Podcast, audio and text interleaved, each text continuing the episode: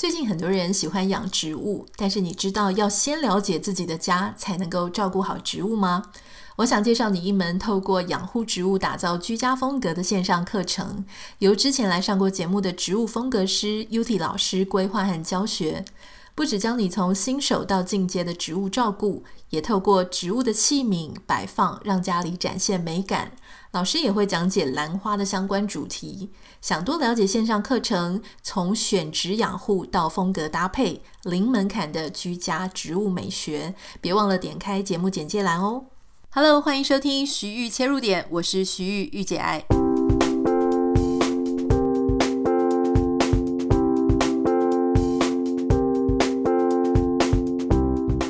欢迎收听今天的节目，今天很开心哈，再次邀请到我们的好朋友 H 要来跟我聊一部。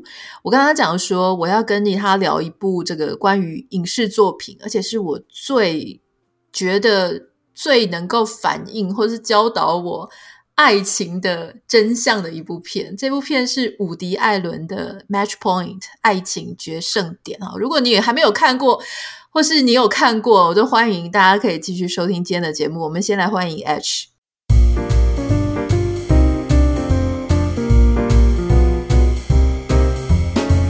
Hello，大家好，我是 H。你有看过这部电影吗？有啊，有啊，当然，当然，当然，绝对的。我是伍伍迪·艾伦的 Big Fan。我也是诶，而且我也很喜欢看他其他什么什么呃，《午夜巴黎》还有《蓝色茉莉》。蓝色茉莉，对。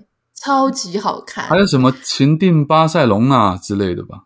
对，你可能我不知道，你知不知道？嗯，我应该有看过，但是应该是很早期了。嗯嗯嗯，那他很多片都好看。嗯，对。今天我们要讨论的是《爱情决胜点》好了。如果你还没有看过，或是你曾经看过，我稍微帮大家呃，就是回溯一下他这一部片哈。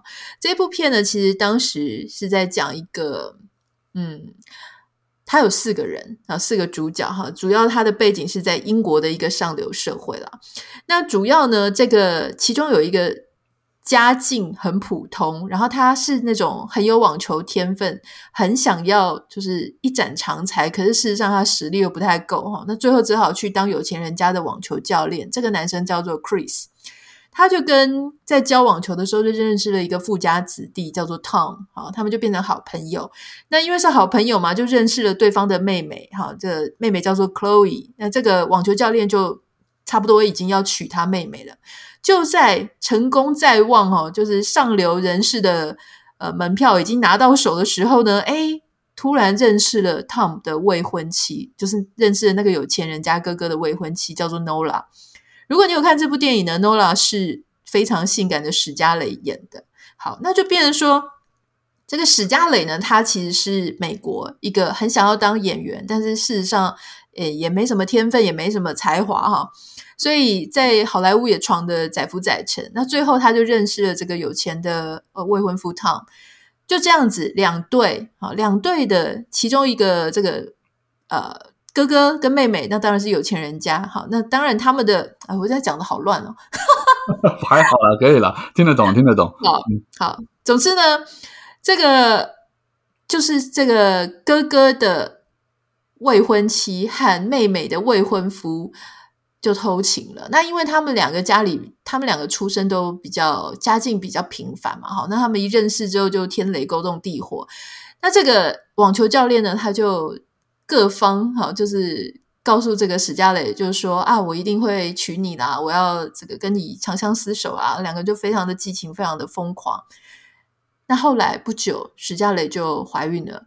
那怀孕了之后，史嘉蕾一心一意的就相信说，对方一定会娶她，好，会抛弃那个富家女。结果没有想到，对方没有娶她，好，反而把她干掉，最后跟富家女在一起。讲的很快，就是这样的一个故事了。哈，希望大家还是可以去看，因为。我相信你去看的那种很震撼的感觉，整个剧情的走向你会非常傻眼，可是又觉得非常合理。那我认为这部电影，它是我觉得它非常的符合我内心对感情或是对人性上面的一个描述，就是我认为人始终到最后激情过后都是理智在掌握一切。可是很多人说哪会人性哪有这么的卑劣，哪有那么的残酷？所以今天我们要跟这个 H 来聊一下哈。首先，我想要问 H，就是说、嗯、这一对偷吃的男女啊，他们其实两个家境都是很平凡。那他们一个认识哥哥，一个认识妹妹。那这一对姐兄妹，他们就是富家子弟嘛。所以很有趣的事情是，我在这边我想问说哈。穷人家认识了有钱人，即将要嫁到对方，那当然这两个家境背景差异很大，会有吸引力。可是他们后来又认识了背景非常相似的，同时也被吸引。所以我想请教你，就是说你觉得家世背景在一段感情当中，它的重要程度是怎么样？到底是相似的家境、家世背景会比较吸引人，还是相异的？我觉得听完你的描述之后。我脑中浮现很多剧情跟想要讲的话，但是这个可能牵涉到你刚刚说这部电影教走是一部第一部教懂你爱的一个电影，但是我我认为它完全是在讲人性啊，甚至我们还可以扯到就是前一阵子老高很红的那部影片，在讲运气那部，我不知道，我相信你应该有看到了，嗯，因为。这部电影在最一开始的时候，它有一个画面，就是网球有一个术语叫 net net 嘛，嗯，就是当你打球打过对方的那边的时候，你会碰到触碰到那个网子的上缘，这个时候会决定球会掉回你这边还是掉到对方那边。如果掉到对方那边的话，那个是一个 lucky ball，因为对方肯定很难救到这颗球。可是如果掉到你这边的话，你就自认倒霉，因为球没有过去。那这个就是。其实这个在讲运气的，对，所以这部片子，我我觉得为什么它会让你这么有感觉？它绝对不单单只有在讲爱情而已，甚至我说穿了，我觉得这里面讲白一点是这个伍迪·艾伦舞蹈，他真的很喜欢探讨人性，他真的很喜欢挖这种人性的黑暗面。嗯，你刚刚提到那个两边的家世背景不同，我觉得很有趣的一点是说，你看哦，富家哥哥 Tom。他跟了一个很穷的，但很有才华，但而且很美的女神 Nora 在一起。嗯、然后富家妹妹 Chloe，她跟了一个很穷的，嗯、但是她也是一个运动健将的 Chris 在一起。其实这个都是富家，就是有钱人他们很喜欢做的事情，因为他们的环境背景里面，他们没有出现这么有趣或这么漂亮或这么特别或这么有才华的人。我们在很多小说或故事或者电影里面都会看到这种编排，就是富家千金会爱上一个穷小子，为什么？因为他可能很有音乐才华，他可能很有运动才华，是吗？那那个富家的，比如富二代好了，他就会不断的去跟名模、去跟女演员在一起，因为他们漂亮，他们他们身材好，然后那这都是一种，在我看来，它都是一种玩伴的概念，因为。得不到你，你身上的环境、周边的环境没有这样子的人事物，所以你会对于这样的人，你会产生好奇。但这边他的做出一个对比来，最后妹妹是跟运动员 Chris 结婚的。对，这里面每个人其实都没有真爱，只有 Chloe，就是妹妹对，对那个网球教练应该是真爱，他是真爱。但你说 Chris 对那个男主角 Chris 对 Chloe 有没有真爱？我们。他外遇嘛，嗯，然后你说 Chris 对于这个外遇的对象 Nola，也就是那个那个 Scarlett，他有没有真爱？他后面后来把他杀了。当然，这个这个就会升华到我们探讨爱的情的层面是什么。然后你说那个 Tom 对这个 Chloe，呃，不是，哦，这个真的有点乱。Tom 对这个 Nola，对那个哥哥对女演员，对哥哥对女演员有没有真爱？我认为那个也是纯粹就是一个欲望嘛。他们就是在一个一个聚会上认识，然后看到她超级漂亮，他觉得她很有钱很帅，然后两个人就在一起了。嗯，可是事实上，真正天雷勾动地火的是男主角 Chris 跟女主角 Scarlett。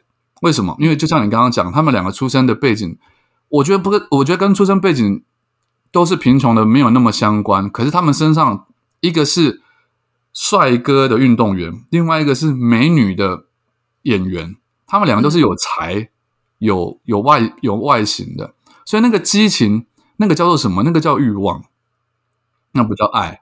所以就是说，这整部片来讲，你说他在讲爱吗？有有有在谈，看起来表面上好像都大家都在谈爱情，可可是实际上里面讲的是人性、欲望跟运气。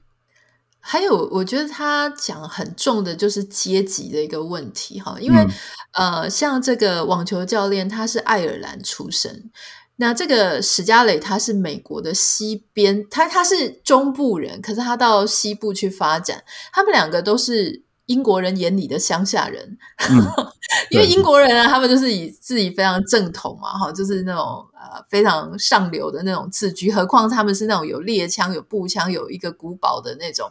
那种家庭.所以在他们眼中呢，其实其实这些像这个网球教练，他也知道，就算他永远不可能是属于那个圈子的圈内人。就算他跟着他的太太哦进去了那个圈子，他仍然就只是靠着太太进入了那个上流社会。他从来有就没有那个血缘血缘，也没有那个背景。嗯、那史嘉蕾他当然也是啊，就是你们在讲的话、你们的品味、你们看的书、你们听的音乐，他通通都不懂，因为他只是一个。中部的女孩子，那你知道美国的中部就是全部都是玉米田那种地方。然后她去好莱坞，她可能连讲话的口音啊都怂怂的，就是很不入流。所以我觉得对这两个人来讲，哈，你说他真的一开始如果有多喜欢这个上流社会的人，他慢慢的都会。被打回原形，就是说，其实我不是那个样子。其实台湾很多女明星不是也是这样吗？就是嫁到豪门里面之后，哎，发现说，哎，好像 好像自己有点格格不入哈。但是我觉得台湾的豪门。可能水准也也没有到那种，你知道，可能有钱，可是他不一定文化的涵养有到那个程度。我觉得有时候钱钱不是最难的，最难的是整个家族都是文化世家哦，他们听的是声乐，听的是歌剧，然后在讨论的是是一些你根本从来就没有接触过的东西，你就会久而久之，你就真的不是那个圈内人。是对是，但是那个 Chris 到最后，我觉得也慢慢融入这个世界，而且。而且他最后做出那个决定，就是要杀掉 Nora 的这个决定，我觉得就是他决心已经是把你说好了。我们刚刚讲说他对他是有欲望而已，但嗯，完全没有爱情吗？我觉得这个也讲的可能太太武断了。他对他应该也是有爱的，爱跟欲望其实很难，有时候很难去做区分。可是当最后他发现了 Nora 的时候，跟他说他有小孩，而且他威胁他说，如果你不跟我。在一起，我我要把小孩生下来的话，我就去告诉你的老婆 Chloe。当他威胁他的时候，他就发现说啊，我不得不做出一个决定来，分清楚关系，因为我的未来其实他才是永远的。那我就会进入你刚刚讲的那个本来永远无法企及的上流社会。但这个机会，如果我让他跑了，我这辈子可能真的就没有这个这个可能性了。然后讲到这边，我也觉得讲个题外话，我讲个题外话就是。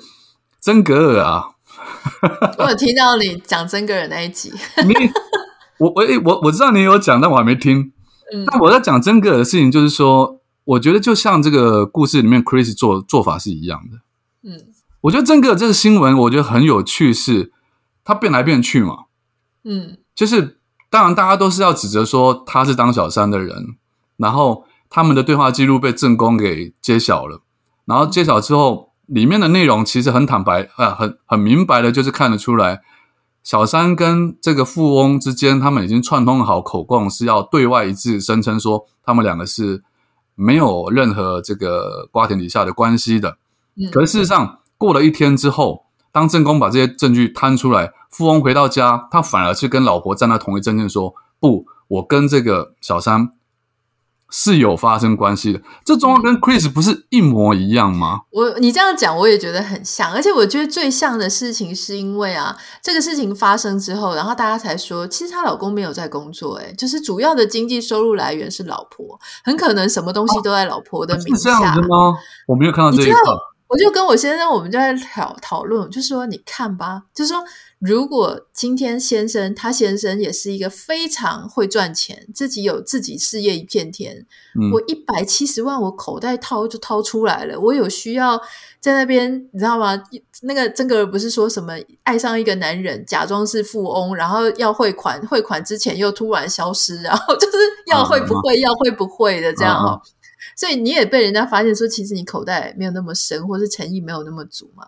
那我觉得更明显的事情就是说，好吧，现在这个事情发生了哈，就太太叫你出来面对啊，一则可能因为你有良心，所以你就会说好，我要站在我太太这边。嗯、但另一则是说我男性的颜面，好，你就你这样子叫我出来，然后就叫我一定要怎样怎样，说不定我也不愿意。但我如果有很足够的一个经济实力跟背景，也许我不需要做到这个样子，你知道吗？对，就说我可以保留一些我男人的颜面嘛，我不需要出来做到这个程度。嗯、所以你的意思是不是说，为了要回到家里，或是为了要保留这一张太太的长期饭票之类的，就会让一个男人他的膝盖就软下来。对啊，你看他这个男人回到家之后，然后对外对媒体公开说，其实没有，我承认我跟那个小三是真的有亲密关系的。这跟我跟你讲，这跟这个 Chris 跑去埋伏在他家给的那个 Nola Nola 一枪毙命，这意思是一样的嘛？就挑明了。我跟你切割干净，你就滚离开我的生活。然后这一切，但这一切在台湾为什么？为什么我我我一直提提小三这件事情，就是我觉得大家都把事情，如果我们看这个 Match Point，嗯，这个爱情决胜点的时候，因为男主角很帅，然后他是站在男主角的观点在推进这部电影的，所以我们可以看得出男主角心里面的。心理变化，然后他的心路历程，他的心情的纠葛，所以我觉得看完电影之后，你不会有那么强烈的，呃，好像指责说，你看这个男人有多烂，因为第一个他真的年轻帅哥嘛，然后他好像在做着一般人正常人性会做的事情，好像也没有那么不合理。更重要的是，伍迪·艾伦到最后给了他一个非常不可思议的结局。这个是台湾，嗯，好运，对，这就是台湾东方社会不可能会拍出来的电影嘛，就是善有善报，恶有恶报。但是他不，这部电影里面，所以我刚刚一开始就讲，这部电影他讲的不是只有爱情啊、欲望啊、人性，他提到一个真的是运气，人的成功跟运气有非常非常大的关系。所以我跳来跳去讲了，就像真哥这事情，他到最后会怎么演变，我认为到现在还是很难去做定论的。我只是希望说，社会大众不要。每次这种新闻事件一出来，你看到黑影就开枪。对，也许真哥是小三，但小三的做法怎么做？你如果是那个人夫已经跟你讲好，你是要给人家钱，你给人家钱，你包养人家，然后你跟人家上床做爱也好，但你最后你不给人家钱了，你睡过人家了，然后你回过头来，你回到家里回归家庭，然后因为老婆的关系，然后你又开始感到害怕，说好，我还是觉得说啊，我们就是。我跟他是没有没有那个没有什么金钱来往，或者是我不决不决定不给他钱了，但我们的确有发生关系，但他破坏了我们家庭，我决定跟他一刀两断。我觉得搞不好舆论还是会有点改变的，甚至我我我本来就想一直讲说，我的新书里面，我打一下书，我新书里面是时候该大逆不道了啊！四月二十五号预购，它里面就有提到，我在里面就有刻意在讲说，你要怪你真的要怪男人。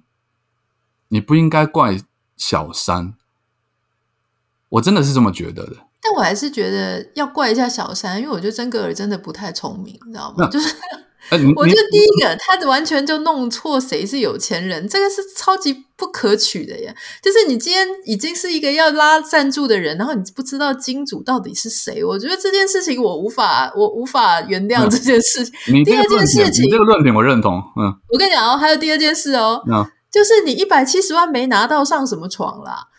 就是你一 这种张力最大的时候，就是被夹都夹不会丢，就是那种时候，你怎么会对不对？你这钱都没有入口袋，都被吃掉了。如果说有被吃掉的话，现在他们还在吵这件事情。我跟你说，如果真的是这样的话，我觉得这太不应该了。就是他 没有钓到就被吃掉了。你，你这个你这个是站在专业小三的立场在 的一个思维，我觉得这个很棒。这个嘛，就是你要当小三，你就做做到底嘛，就是这个意思嘛。对呀、啊，你要你说那些几条通的，我是不知道。就说那些真的很专业在，在在那个套男生钱的那种，你问他，他们一定觉得他超逊的。嗯，就是还没还没套到利，就先被吃掉了，对不对？对呀、啊，没有没有银货两气的那种感觉啦，对不对？嗯，好了，我们回到像我们的主题这样子。好好好好。那我很好奇，就是像你刚刚讲，就是说，所以其实你是认同，很多人都说什么。男生他们啊，这个好像比较直啊，哈，就说爱就是爱，不爱就是不爱啊。所以你要大家去承认说，哎，男生其实是有可能衡量面包，哦，就是衡量面包，觉得他更爱钱，然后把小三弃之不顾。哎，有一些人他是没有办法去相信这件事情的。虽然说有很多陈世美的故事啊，或者什么，告诉大家就是说，其实男人当小三啊。跟这个有钱的太太，也许他没那么爱，其实他最后可能会选择有钱的太太。这个事情，你觉得百分之九十的男生是会做这种决定的吗？我觉得你不要讲说是不是有钱的太太，我觉得大部分的男人他在偷吃、外遇、有小三的时候，他心里面第一个念头并没有想要离婚。他不觉得他会被抓到吗？还是说他觉得就算被抓到，他也是可以处理好？嗯，他大部分以我如果以东方男人来讲，他大部分会觉得说家里面那个太太就有点像家人一样，应该是会原谅他。因为这也是我为什么一直在强调不要去讲小三，因为男人真的很恶劣。因为你的他的心态会变成是家里面的太太就好像是我的妈了，我的姐姐，我的妹妹，就像一个家人在家里面一样。所以我的家人，我我的生活就会变成是什么，你知道吗？就变成说我跟我妈一起生活嘛。假设是这样。那我跟我妈一起生活的话，我在家里面其实就是充满了亲情呐、啊。那我在亲情里面，我就得不到爱情，所以我就去外面交个女朋友，这很正常吧？那我回到家里面，如果妈妈对于这个女朋友她觉得不满意，那她就骂我，好，那我就跟女朋友分手嘛。嗯，小三就是这样，就是你在家里面的太太正宫，你在无形之中在婚姻里面的关系里面产生的变化，你跟你先生之间两个人从爱侣、从情人、从夫妻的关系转化成家人。甚至有很多人是变成了母子关系。我回到家，嗯、我跟我的太太讲一声，我就要吃饭了。我跟我太太讲，长子，对，长子。但大家常常会讲这个话。我养了三个小孩，其实只有两个嘛。但当他有这个心态的时候，他就会觉得去外面找一个恋爱，他没有那么大的罪恶感。可是这就是最该死的地方。那，嗯，如果你身为太太，身为正宫，你原谅你的先生第一次，这就好像妈妈原谅儿子第一次之后。你就完蛋了，因为以后你永远就是妈妈的角色。但是我觉得，当然，这个还有，我们回到电影里面来讲啦，在电影里面，它的推进的过程里面，其实它是有一两个时间点，我觉得还是有差异性的。比如说，呃，当然，如果没看过电影的人，可能不知道我们在讲什么，但我相信大部分人应该看过这部电影了。没看过再去翻过来看，他们两个第一次偷情的时候，其实男主角 Chris 跟女主角 Nora。两个人都还是那两个兄妹的男女朋友，就是 Chris 还没有结婚，嗯，Chris 的工作也还没有完全那么的稳定跟上轨道，嗯，他们还没有买那个豪宅，有一个有一个落地，他还没有失去什么会很可惜的那个时候，对对对对，嗯，就是这样子。然后，所以如果那个时间点他们第一次偷情的时候，两个都还是彼此的那那那两兄妹的男女朋友的时候，然后 Nora 跟他说好。他其实 Nola 有跟他讲说，我们不能这样。你要知道，这个下去后果是不堪设想的。可是当初如果他们做下去，做完之后，他们决定说好，我们各自跟你跟妹妹分开，我跟哥哥分手，我们两个在。我觉得那时候还做得到。我觉得那时候有可能做，因为那个时候的欲望是大过于后面的想象。可是后面就不同了，后面他们两个已经结了婚，结了婚之后，他有了家庭，有了那个整个家族，他们哇一起出去打猎，就像你讲，他已经完全进入那个上流社会。他里面还安排了一段桥段，是那个岳父给他安排了一个好的职位，然后下一场戏就是他跟一群日本人在谈生意，然后就说哇，这个生意以后会很棒，然后阿里嘎多我在马斯，然后一个一个鞠躬，表示他已经都完全上轨道，他已经进入那个世界了。这个时候，Nora 在告诉他说：“我怀孕了。”他完蛋了，因为他心里想的本来是我跟 Nora 可能就是情欲上的关系就好了，所以。你说男人到了这个阶段，我我会想，如果是我该怎么办？我可能不会杀了 Nora，但是处在那个环境的，不管男人女人啊，你一定会想办法怎么样摆脱这个外面的烦恼。嗯，因为爱欲毕竟它是一一时的嘛，我那个欲望再怎么强，它也抵不过我一一世一辈子的幸福啊。我我想到有一个经济学的一个理论，叫做损人人性会有一个损失规避的一个概念。比方说，像今天我跟你讲说，你去跑一千啊一千公尺，我给你五十块。啊、呃，你可能会想说，谁要跑一千公尺，然后得到五十块啊，也太少了吧？可是我如果跟你讲说，好，你今天如果啊、呃、不怎么样的话，我就要从你口袋里拿出五百块或是五十块，哎，你就突然觉得你好像亏很凶。我觉得这个感情上也是这样，就是说我要花那么那么多努力，然后去跟这个女生哈，就是啊、呃、谈一个恋爱，而且这恋爱还不知道走向会怎么样，感觉起来好像会蛮惨的，嗯、跟。我立刻就会失去这个现有的工作、现有的太太、现有的豪宅，而且他们那个房子很漂亮嘛，对，对不对？然后现有的所有的有钱有有权有势的家人，诶，他想到他的损失是很很重的。我就想到我有一个朋友，那个时候就跟我讲说，他介入一个呃已婚男士的家庭哈，然后他就讲给我听啊，他就说啊，他觉得那个男生很有可能会跟他老婆离婚，跟他在一起，然后就讲讲讲讲，我就说，哎。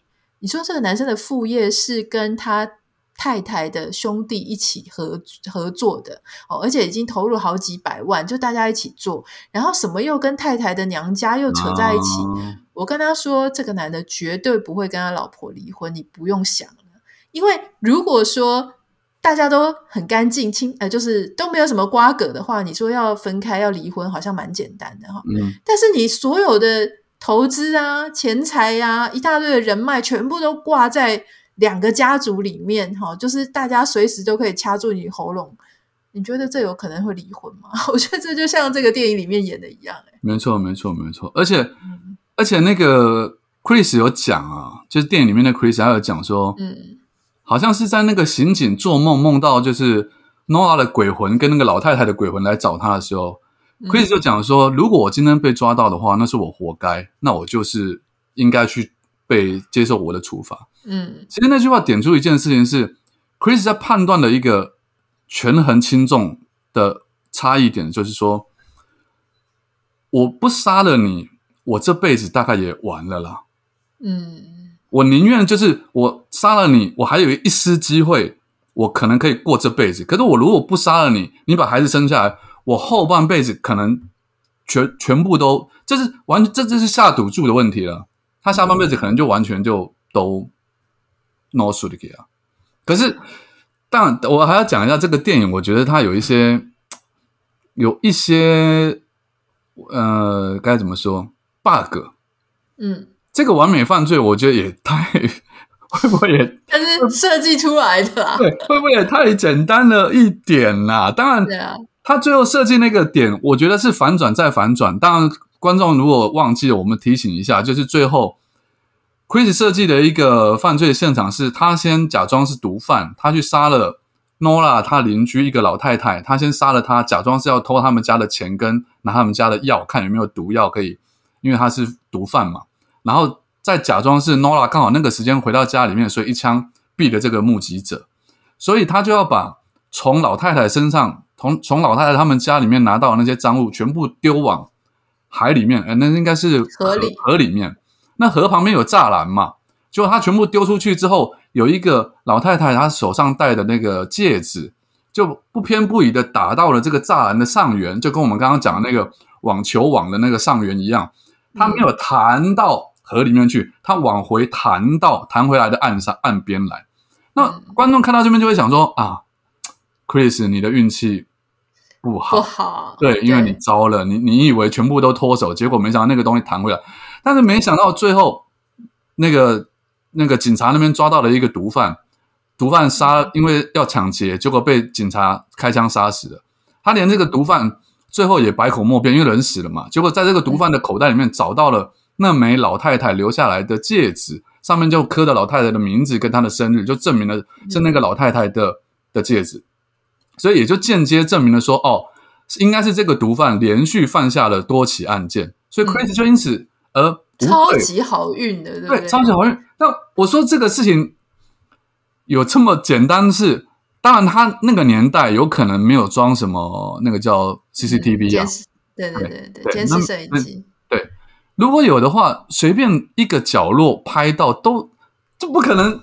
不可能那么好过，而且他还有一个小小的 bug，我觉得有一点奇怪的，就是说，嗯，中间 Chris 有跟他的好朋友，也是之前打网球的朋友，他有跟他类似告解了这件他现在在做的一个事情。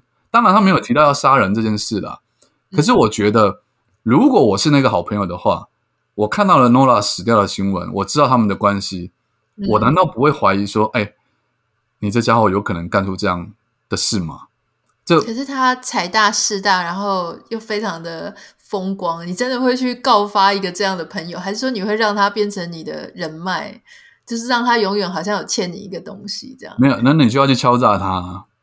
就要是我的话，我就会比比亚糗啊，在他前面这样啊，就是我知道，就是、我知道你做过什么事，这样我就会说啊，有人帮你做了你很想做的事情啊，你真的是运气太好了哦，这样不错，这样有亏到他，嗯，对。不过我觉得这种完美犯罪啊，我觉得当然 Chris 他运气超好，但我觉得运气更好应该是你有没有看过《安眠书店》那个男主角怎么样杀人都不会被抓到的？我没有看，我看了第一集而已。哦，《安眠书店》很好看，就是已经到了第四季了。哦、对对对，蛮推荐你可以看。好好好，我来看，我来看。好啊。啊，对，所以老实说了，我觉得这这个电影，我为什么说我觉得它对我人性、对人性，你讲的没有错，不是爱情，但是说对人性的了解啊、嗯呃，它蛮符合我对人性看的了解。而且我我要讲的事情就是，你真的看了这部片，你就我觉得你就再也不会很容易上当，就是说。如果以后有一个已婚的男人，或是有权有势的男人，就是跑来接近你的时候，这对我帮助真的很大哎。因为我后来看完这部电影之后，再遇到这种类似的状况，我就会先问自己说：我是几斤几两重？就是他为什么需要去抛弃他现在的啊、呃、这么美好的一切，不管是家庭啦哈，或者说他呃。有什么必要？我我自己到底有什么东西是吸引他，或者他所需要的，或者说他跟我在一起，呃，我能够提供他独一无二的属于我自己的价值，我就会去这样子想这件事情。哎，每个人观影之后的感受都真的不太一样。我没有想到从女性的角度会是，呃，给了你这方面的启发。可是你不你不觉得很多时候女生被骗都是被骗在她搞不清楚她自己到底几斤几两重，就是她都相信对方是真的爱她。那我我觉得爱跟不爱不是重点，重点是你后面到底有没有可以提供给人家一个呃长期的怎么讲长期的利益跟长期的好处。也许你的长期利益就是你很乖，你都不会来打扰我，你是我的。嗯这个贤内助啊，也许你的利益是我就是有个有钱的爸爸，我就是地主，所以他要做生意啊，要做什么事情，我通通都可以供应他。那有些是女生，是我在这个媒体圈、政治圈人脉非常广，所以我可以提供他很多资源，所以我就会去想，就说那那我我能够提供他什么？如果我觉得我什么都不能提供他，他在我身上根本没有任何的好处，而他现在现在身边的其他对象。是可以提供他长期的一些资源的话，我就会自动，我就不会去抱什么太大的希望，或甚至我就直接离开耶。你好，不巨蟹座哦，真的吗？因为巨蟹座的人，像我，对我来说，我还是会相信是有真爱这种事啊。所我所谓的真爱，就是说我排除掉那些所谓的利益关系，我排除掉所谓的背景或条件或资源，嗯，我就单纯的爱这个人。就我跟他在一起的时候，我心里面就会觉得安定，我会觉得快乐，而不是因为他。当然有那些东西绝对是加分的，可是前提是我爱了这个人之后，他刚好有这些东西，然后他可以帮助到我。可是他就算没有，他帮帮不了我。我在我这样讲，一定很多人说啊，你他妈，你实在太天真了，你真的。还称你是什么专家不专家？可是我就是因为看过太多这种事情，您讲的这种，他会去计算爱情背后的利益或资源的冲突的时候，他才决定跟这个人在一起或不在一起。我看过太多这种不好的例子，因为他衡量过后，在一起之后结果结果更惨。当然也有像 Chris 这种，就电影里面这种的，他衡量过后，他决定他要进入这个世界。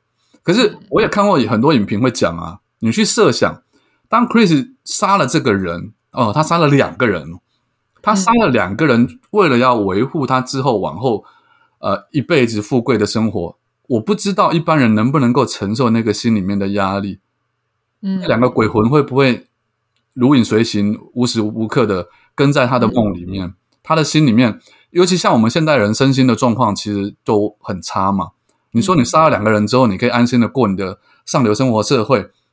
你难保不会出现一些风吹草动，就像我刚刚讲了，当你那个好朋友出来对你提出一点点质疑的时候，你会不会想说，我要不要连这个人嗯嗯，杀了，对，他就会出现很多后面其他的问题，所以，我可能我的我的怎么讲，我的立论会讲听起来比较天真，比较 pure，然后可能比较笨，比较傻，比较傻白甜的感觉，嗯、但是那是因为我看遍了那么多的斗争，跟因为你有条件论，因为你有资源论的结合之后，你们之间的那个真爱其实真的不稳固。如果你运气好，这个还是一样。如果你运气好，你们两个之间都没有产生任何的呃纠纷或争吵，那么你可能可以依附在另外一个人的资源之下，你生活得很好一辈子。可是这种因为资源而依附的爱情，到头来，如果他们中间产生了一点点疙瘩，或者外面刚好有一个什么吸引力勾勾引到了其中一方，那这个东西就很容易因为一时的欲望，它很容易被抓到而瓦解。所以还不如真的就是说，你没有因为任何的利益关系，所以两个人真心相爱的在一起，这种这种结合，因为爱的力量才是最大的嘛。我这样讲，又是不是、是不是很很天真？但其实我我我觉得，像我这样子，虽然会去去啊、去比较务实的去看，但是我会觉得说，比方说像我自己会觉得，因为我不是。我不是家境特别好，不是特别有什么什么很了不起的资源，所以我会去找一个跟我差不多的。那这样我觉得，只要他的状况是跟我差不多，他也没图我什么，我也没图他什么啊，我们两个的背景状况差不多，这样我才能够爱得很安心，可以爱得很放心。如果是找一个那个状况差我很多的，或者好我很多的，就是差我很多，我要担心他嘛。那好我很多的，我又怕我自己好像没办法供应人家，我就会爱得很不安心。所以其实到头来只是想要找一个能够让你爱的比较放心、嗯、爱的比较平等的一个对象，应该应该是这样讲。对，我认同。所以你的意思是说，如果你比较天真，今天有一个超级无敌有钱的那种富豪的女儿，哦，就是全台湾或是全亚洲富豪的女儿爱上你，你完全不会担心的，就会去相爱的意思是这样吗？呃，如果我相信他是爱我的话。即便我现在这么老残穷，我那你不那你不会一直问他什么老残穷？你干嘛自己这样讲？但你不会一直问他说你爱我什么？你爱我哪一点？那如果有一天你遇到什么这个更有钱的这种呃这种更厉害的这种成功人士，难道你就就要就就还会再继续爱我吗？不会有这种不安全感吗？我觉得你说完全不会是骗人的，可是我要相信，就是说你得相信真爱它是存在的。就是两个灵魂，它在一起的时候，它真的无所谓外面那些。你再怎么有钱，你睡也是睡一张床啊；你再怎么有钱，你住也就是住住住那个空间啊。你你其实那些东西，你你你再怎么有钱，你花来花去也不会就是吃饭睡觉睡觉，呃，吃饭吃喝拉撒睡啊，就是这样。所以我真心的觉得那些东西，如果当然啦，如果对方的想法跟我不是这么 match。就是说，他也很在意那些所谓的金钱资源，嗯、你要发展，你要多有地位。那他忽然爱上我，然后他说：“哎、嗯，那你要怎么样怎么样？”那我可能就会开始，那我就会退了。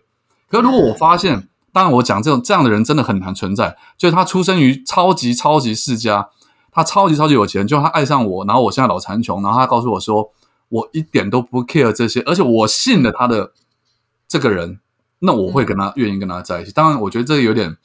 这有一点天方夜谭啊，我不敢奢想。但我觉得你刚刚讲的是对的，就是当一个很有很有钱的人，他忽然来找你，然后你发现你自己的身份地位或资源或金钱，并没有跟他有那么，就是有很很大的悬殊的时候，你的确得要思考一下，他到底是为了什么来。我觉得女生很应该想这样的事情，因为他很有可能只是一时的欲望，他想要来过来跟你玩一个 play a game 而已。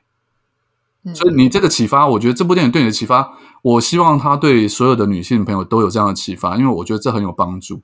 反正很像下棋，就是说你下棋的时候，你要知道说，他下棋没有绝对的赢或绝对的输，但你只有要赢过你前面，就是你要去分析对方跟你自己的位置跟关系，还有他能出什么牌。嗯、像我记得我那时候跟我先生，我那时候实在是太爱他了，所以我就是非常的提心吊胆，患得患失。然后有一天，我突然领悟到一件事情，哎，我发现，因为他年纪比我大十岁嘛，哈，所以他其实当时，嗯，考虑要不要结婚的时候，他已经四十好几了，那我也三十好几了。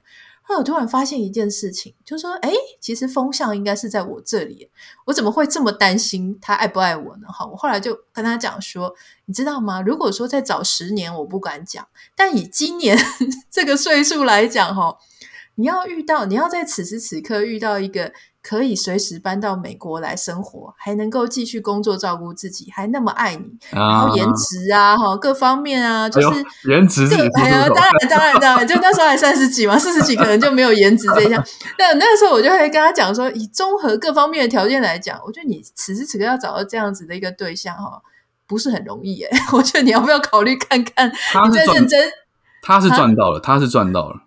我也是这么觉得，然后，但是当时你不能直接告诉他说：“哎、欸，我觉得你赚到了。”然 后就是说，你只能告诉他说：“我觉得几率上，你要再找到一个一模一样或比我更好的，我感觉那个几率可能没有那么高了。你你好好考虑一下吧。”这样，哎，我自己看完这个局势的时候，我就突然放心了，不然我是很患得患失的哦。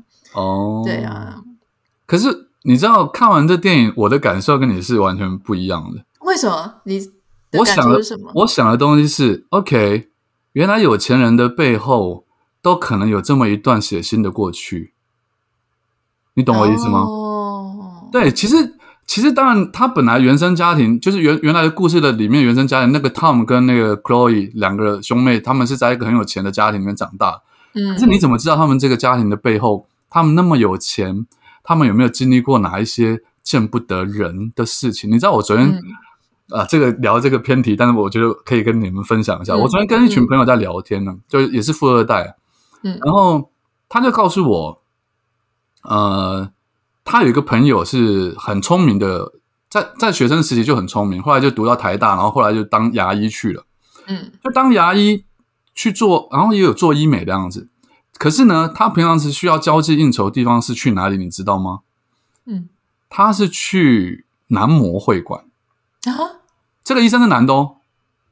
嗯，他去男模会馆呢？哈，他去男模会馆呢，去跟这些男模谈好交情，然后让这些男模呢带他们的女客人。因为你要想去男模会馆消费的女、嗯、女客人，一定都是很有钱的嘛。嗯，然后让他们去，就说：“哎呀，你要变得更漂亮一点呐、啊。那你要，你要，如果你要做牙齿的话，你要美白的话，你要医美的话，我这边有资源。”他好有策略哦！对，你要想哎，然后，然后，当然，男模就可以从中间抽一层或两层的佣金。嗯，那你要想，他弄一个东西，他隆个乳，然后不，OK，我我我漏讲了一 part，因为去是牙医吗？怎么会有隆乳？没有，我刚刚说有牙医跟医美，他两个他两边都做。我想说，牙医还做 还做隆乳，都有做的，牙齿也是很好赚啊。嗯嗯嗯，让你植牙一颗也是可能十几万都有。嗯，但他的意思就是说。去男模会馆的人，他的 TA 其实大部分八成是谁？是酒店小姐啊？我以为是那种什么有钱人家的太太呢。也有，也有，也有，但主要、嗯、因为酒店小姐就是下了班之后，她她平常都在服侍人家嘛，嗯、所以她当然发泄一下，对她想发泄，所以酒店小姐去，但酒店小姐她最主要她要维持她工作的能力是什么？是她的外貌，就比如说胸部不够大，或者牙齿不够漂亮，外貌不够美。他就靠他，他就接触这个男模会馆的人，男模就把他带去这边，然后你就想说，你想想看，一个一路读书这么顺遂，然后做到医生的人，结果他需要去经营的人脉，竟然是回到了这个这个阶层的人，你就觉得很有趣。这这个社会是黑白两面，然后阴阳相调和，很难去对，很难去形容的，嗯。这真的好有趣哈！讲这个讲偏了，不会，但是我是觉得说，事实上很多事情就是不是一刀两断的，就是整个是就像你讲，它是环环相扣的。我也相信那些，啊、其实我有时候都在想说，那个 Chloe 就是那个妹妹跟那个哥哥，他真的不知道这些事情吗？说不定也是知道，但是他。就是心里很很安全啊，就是觉得说，不然呢？不然你还能选什么？没错，没错，你还能做什么样的选择？对，他们有有钱人的傲慢啊，没错。你知道今天在节目结束之前，我发现一件事情，就是如果要说透过感情阶级流动的话，我觉得你会比我有机会耶，因为你会比较相信跟你自己身份悬殊不一样，就跟你自己身份地位不一样，但你会相信里面有可能有爱情的存在。可是你看，如果是我的话，我会想要找一个跟我背景、家世背景非常相似的，我才会能够爱得很放心、很安全。对对对，你你要以现况来讲的话，我当然可能性比较高，因为你结婚了、啊，你都已经结婚了，你还要流动什么？你就是你已经在很好的位置了，好吗？啊，对呀，对呀。好，我们今天真的非常谢谢 H 勇给我们一个非常，我觉得很有趣。因为这个讨论，如果说只有我自己，我就觉得对啊，就是这样子，没有什么好思考的。反正这一部戏就把我脑中拍出来了。就，对，光一部电影一一自己一个人要讲影评，我会觉得那个会很干呐。这个还是对，因为就就只有自己一个人的想法，又没什么共鸣。好，那我们希望可以常常来聊一些呃影剧类的东西，这样好，没问题。今天的节目听完了，如果你有任何想要跟我分享的，欢迎你可以私讯到我的 Instagram 账号 Nita 点 Writer N I T A 点 W I T E R。如果你对 H 有啊、呃、什么任何想要分享的啊，想要跟他回馈或很喜欢他的话，可以欢迎收听他的 Podcast 节目，呃，作家 H 的第八种声音哈。然后还有他的新书，是时候该大逆不道了，在四月二十五号就出版。如果你想要任何新书的相关资讯的话，我们会贴在今天的节目简介栏。好，那我们就下次见喽，拜拜，拜拜。